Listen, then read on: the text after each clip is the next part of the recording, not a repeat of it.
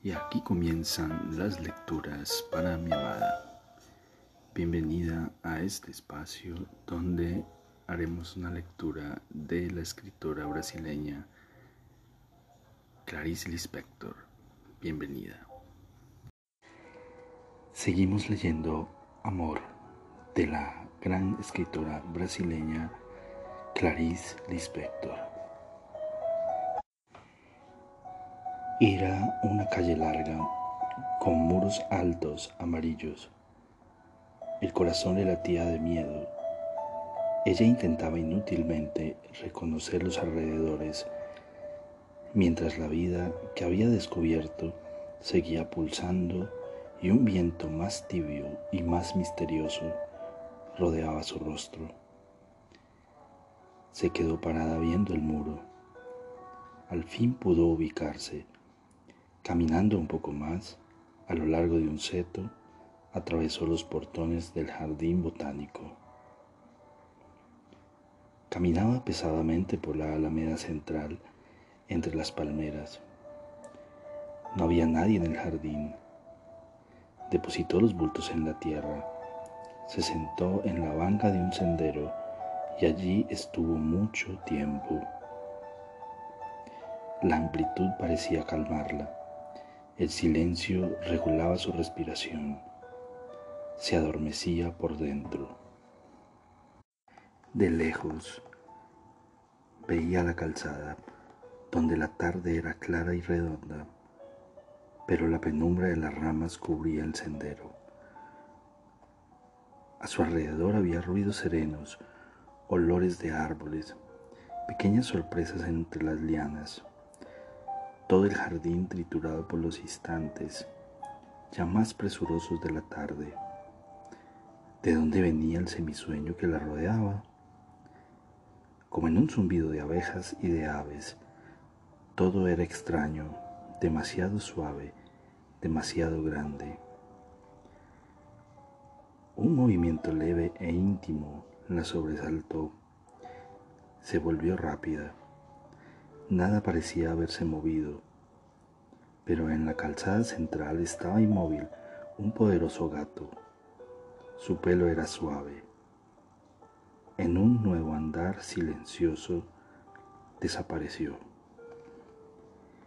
Inquieta, miró a su alrededor.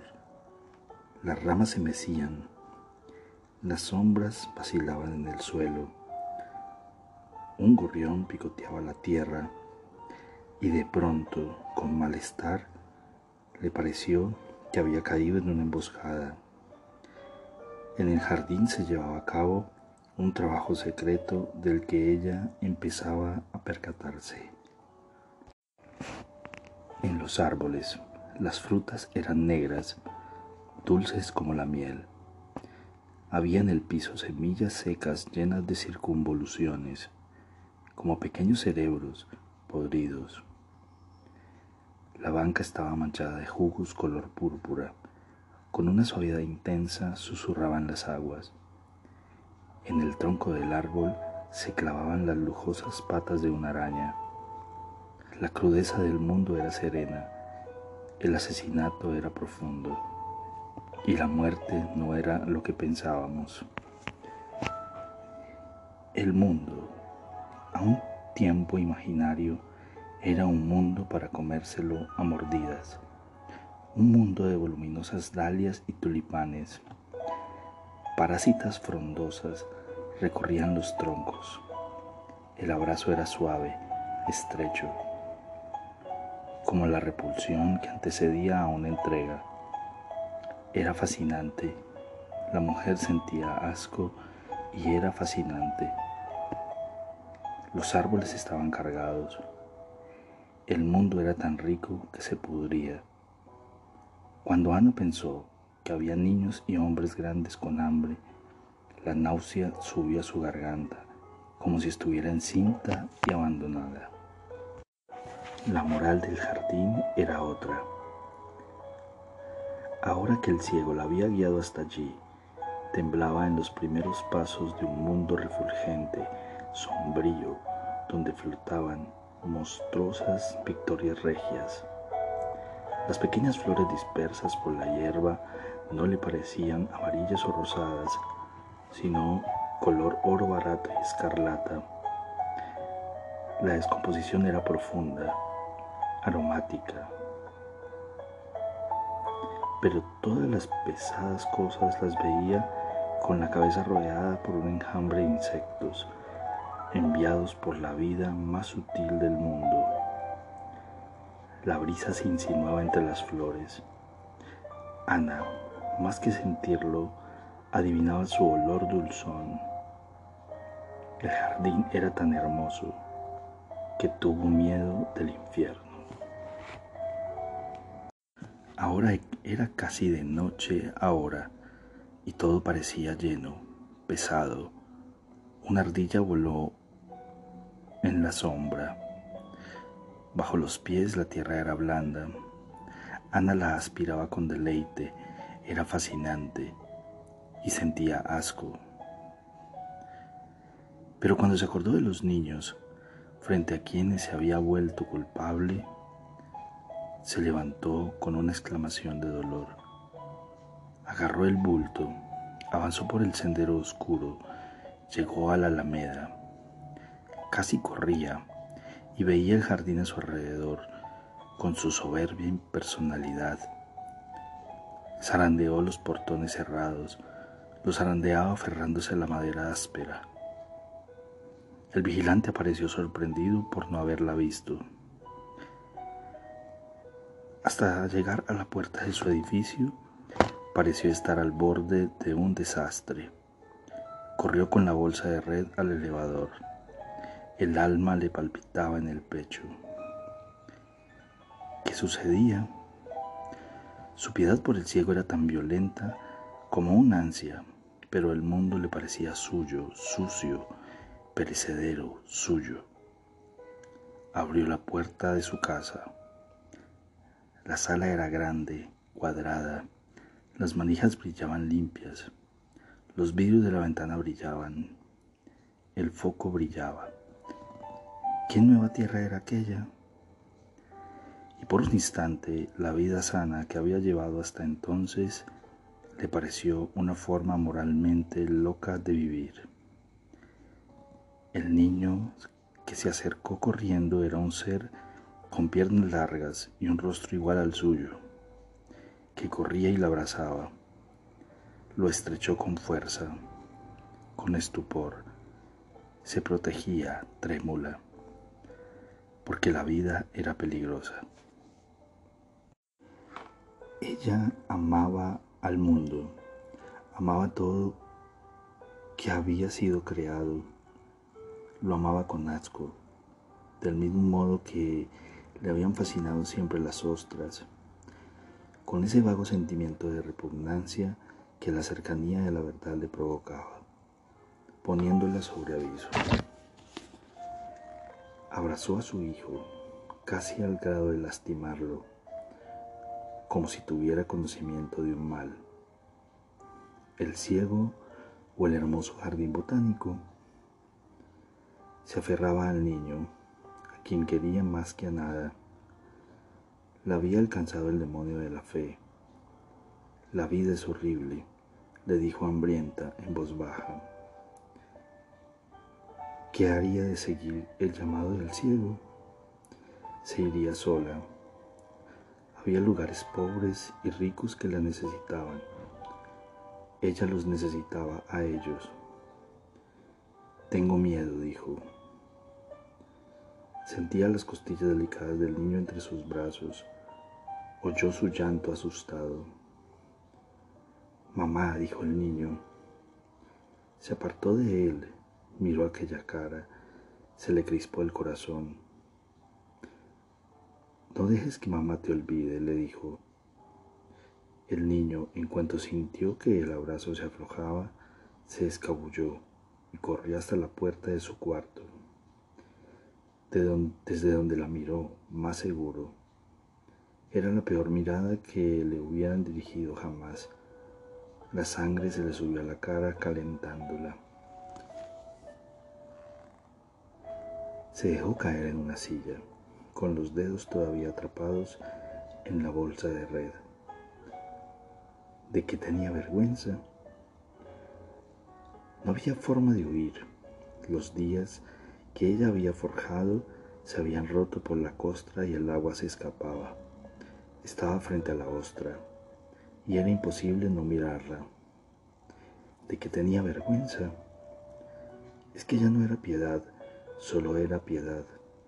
No solo era piedad, el corazón se le había llenado de las peores ganas de vivir. Ya no sabía si estaba del lado del ciego o de las espesas plantas. El hombre poco a poco se había alejado y ella, entre tormentos, parecía haberse pasado al lado de los que le habían herido los ojos. El jardín botánico, sereno y alto, se lo revelaba. Con horror descubría que pertenecía a la parte fuerte del mundo y qué nombre había que darle a su violenta misericordia. Se vería obligada a besar al leproso, pues nunca sería simplemente su hermana. Un ciego me llevó al peor de mí misma, pensó estupefacta se sentía proscrita porque ningún pobre bebería agua de sus manos ardientes. Ah, hubiera sido más fácil ser un santo que una persona. Por Dios, no había sido verdadera la piedad que, son, que sondeó en su corazón las aguas más profundas, pero era una piedad de león. Humillada, Sabía que el ciego prefería un amor más pobre y estremeciéndose, también sabía por qué. La vida del jardín botánico la llamaba como la luna llama al hombre lobo. Oh, pero ella amaba al ciego, pensó con los ojos mojados, y no obstante ese no era un sentimiento con el que iría a la iglesia. Tengo miedo, dijo sola en la sala. Se levantó y fue a la cocina a ayudar a la sirvienta a preparar la cena. Pero la vida la erizaba como un frío. Oía la chicharra de la escuela, lejana e inconstante, el pequeño horror del polvo conectando en filamentos la parte inferior de la estufa, donde descubrió a la pequeña araña. Al levantar el florero para cambiarle el agua, ahí estaba el horror de la flor entregándose lánguida y asquerosa a sus manos. El mismo trabajo secreto se llevaba a cabo allí en la cocina. Cerca del bote de basura, aplastó a la hormiga con el pie. El pequeño asesinato de la hormiga.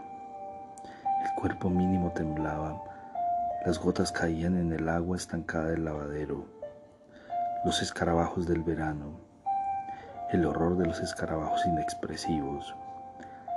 A su alrededor había una vida silenciosa, lenta, insistente. Horror, horror. Caminaba de un lado a otro en la cocina, cortando los bistecs, revolviendo la crema en torno a su cabeza, en ronda, en torno a la luz, los mosquitos de una noche cálida. Una noche en la que la piedad era tan cruda como el mal amor. Entre los senos le escurría el sudor, la fe la quebrantaba, el calor del horno ardía en sus ojos. Después su marido llegó Llegaron sus hermanos con sus mujeres. Llegaron los hijos de sus hermanos. Cenaron con todas las ventanas abiertas en el noveno piso. Un avión se estremecía, amenazando en el calor del cielo. Aunque había usado pocos huevos, la cena estaba rica. También sus niños se quedaron despiertos, jugando en el tapete con los demás. Era verano. Hubiera sido inútil obligarlos a dormir. Ana estaba un poco pálida y reía suavemente con los otros. Después de la cena, La primera brisa más fresca entró al fin por las ventanas. Ellos, la familia, rodeaban la mesa. Cansados del día, felices de no disentir, tan dispuestos a no ver defectos, se reían de todo, con un corazón bueno y humano. Los niños crecían admirablemente en torno suyo, y como a una mariposa, Ana atrapó el instante entre los dedos antes de que nunca más fuera suyo. Después, cuando todos se marcharon y los niños ya estaban acostados, Ana era una mujer bruta que miraba por la ventana. La ciudad estaba dormida y caliente, lo que había desencadenado el ciego. Cabría en sus días ¿Cuántos años tardaría en envejecer de nuevo? Cualquier movimiento y pisaría a uno de los niños, pero con una maldad de amante. Parecía aceptar que de la flor saliera el mosco, que las victorias regias flotaran en la oscuridad del lago. El ciego colgaba entre las frutas del jardín botánico. Si hubiera tonado la estufa, ya se habría incendiado toda la casa pensó corriendo a la cocina, donde se encontró con su marido frente al café derramado. ¿Qué pasó? Gritó vibrando entera. Él se asustó con el miedo de su mujer y de repente se rió, comprendiendo. No pasa nada, soy un torpe. Parecía cansado, con ojeras. Pero ante el extraño semblante de Ana, la observó con más atención, luego la atrajo en un rápido abrazo. No quiero que te pase nada. Nunca, dijo ella. Deja que al menos me truene la estufa, respondió él sonriendo. Ella siguió sin fuerza en sus brazos. Esa tarde algo tranquilo había reventado y en toda la casa había un aire humorístico, triste. Es hora de dormir, dijo él, es tarde. Con un gesto que no era suyo, pero que pareció natural, tomó a su mujer por la mano y se la llevó sin mirar atrás, alejándola del peligro de vivir. Se había acabado el vértigo de bondad y se había atravesado el amor y su infierno Ahora se peinaba frente al espejo, por un instante sin ningún mundo en el corazón, antes de acostarse, como si apagara una vela. Sopló la pequeña llama del día. Y aquí termina Amor de la gran escritora brasileña Clarice Lispector. Y aquí terminan las lecturas para mi amada. Espero este capítulo haya sido de tu agrado. Te amo, te amo con todo mi ser, todo mi corazón.